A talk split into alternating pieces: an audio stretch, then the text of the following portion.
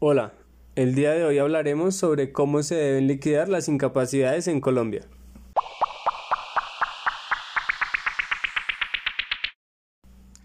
¿En qué casos se presenta una incapacidad laboral?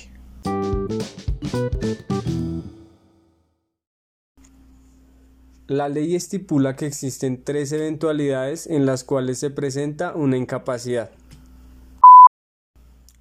La primera es incapacidad por enfermedad general, en la cual, como su nombre lo indica, es cuando el colaborador es incapacitado por una enfermedad totalmente ajena a su trabajo.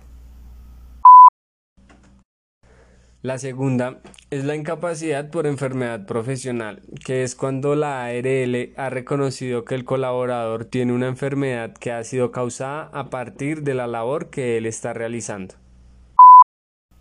Y por último, la incapacidad por accidente laboral, que es un evento fortuito que se presenta por un incidente que se presentó mientras el colaborador desarrollaba sus labores dentro de la organización.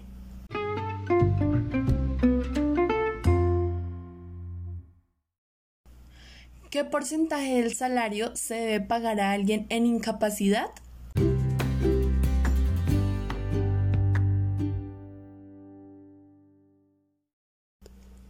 Para el caso de enfermedad general se observan tres elementos. Primero, durante los dos primeros días se puede pagar al 100% por mera liberalidad del empleador o según lo indica la norma se debe pagar el 66,67% o las dos terceras partes. A partir del día 3 hasta el día 90 se paga el 66,67% y a partir del día 91 hasta el día 180 se va a pagar el 50% del salario. Este monto será cancelado al empleado por el empleador y al empleador se lo reembolsará la EPS. En estos tres casos es importante tener en cuenta que el valor que se hubiese pagado al colaborador no corresponda o sea menor al salario mínimo, lo que quiere decir que una persona que gane el salario mínimo y sea incapacitada va a seguir recibiendo su salario completo.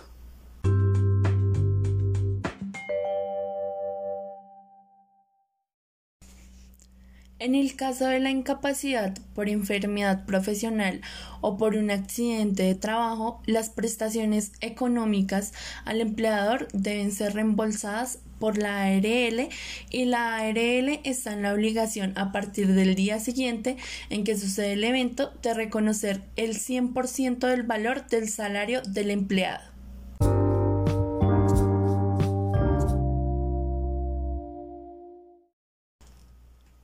¿Cuáles son las causas de incapacidad más comunes en Colombia? La primera es diarrea y gastroenteritis. La segunda son lumbagos no especificados. La tercera son infecciones virales no especificadas. Un ejemplo de estas infecciones puede ser una gripa. La cuarta, infecciones de vías urinarias. Y la quinta, trastornos de discos lumbares.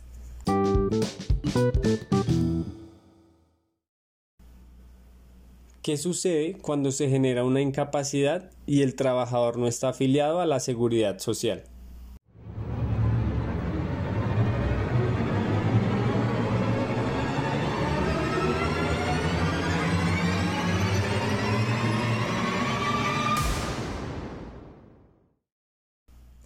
Si la empresa no tiene a su empleado afiliado a una EPS o ARL, en caso de una incapacidad, la empresa deberá pagar la totalidad de la incapacidad. Y en caso de que el empleado no pueda rehabilitarse o recuperar su plena capacidad, deberá pensionarlo. Igualmente, la empresa debe asumir todo el costo de los tratamientos, medicamentos y terapias de recuperación que necesite el trabajador.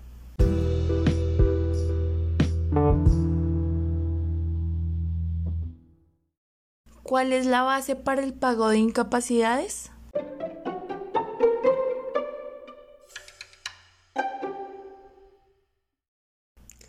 La base para el cálculo y pago de la incapacidad no es el sueldo devengado por el trabajador, sino el sueldo sobre el cual se cotizó. Aunque por lo general deben ser iguales, pero en los casos en los que se pactan valores no constitutivos de salario, la base sobre la cual se cotiza la seguridad social es inferior al salario del trabajador.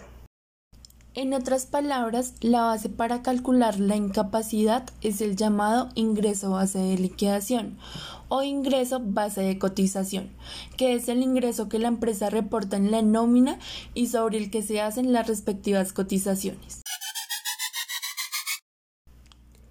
¿Las incapacidades suspenden las vacaciones?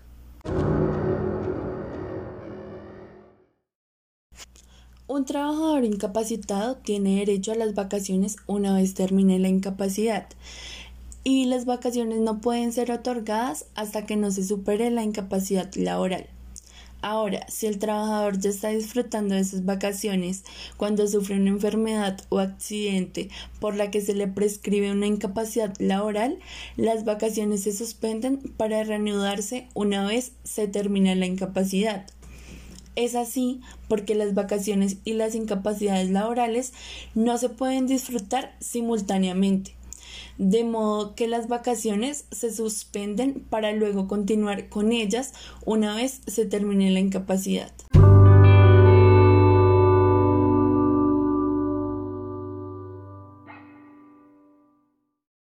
¿Cómo se manejan las incapacidades médicas durante la licencia de maternidad?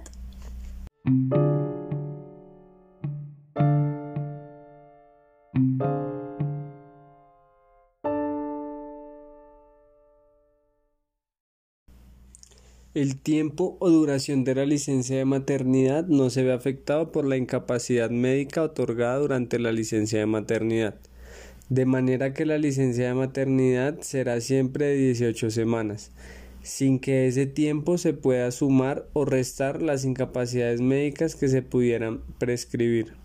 Ahora, si terminada la licencia de maternidad la trabajadora tiene una incapacidad vigente, podrá seguir disfrutando de su incapacidad por el tiempo que falte para cumplirla.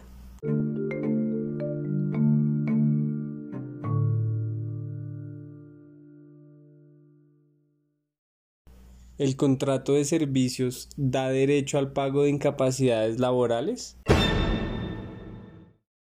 El trabajador vinculado con un contrato de servicios tiene derecho al pago de incapacidades siempre que esté afiliado a Seguridad Social y haya pagado las cotizaciones respectivas. En el contrato de prestación de servicios, el trabajador cotiza a Seguridad Social como trabajador independiente, es decir, que no existe un empleador que se haga cargo de las incapacidades laborales. En el contrato de servicios es el contratista quien debe pagar la seguridad social por su propia cuenta, excepto riesgos laborales cuando el nivel de riesgo es 4 o superior, caso en el cual le corresponde al contratante hacer los pagos.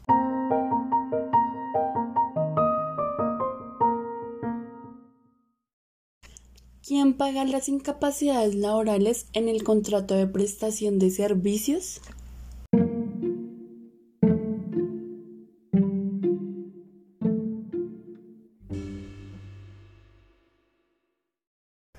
Las incapacidades las sigue pagando la EPS cuando se trata de incapacidades laborales del origen común y la ARL cuando se trata de incapacidades de origen laboral, tratamiento que no cambia por el hecho de ser un contrato de servicios.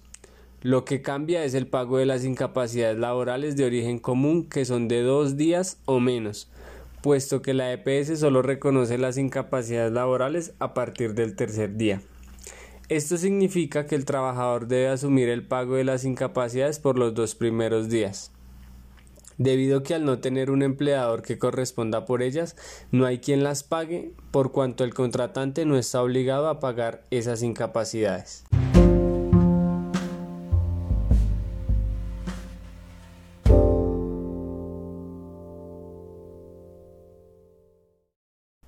Gracias por su atención, esperamos que la información sea útil y de su agrado.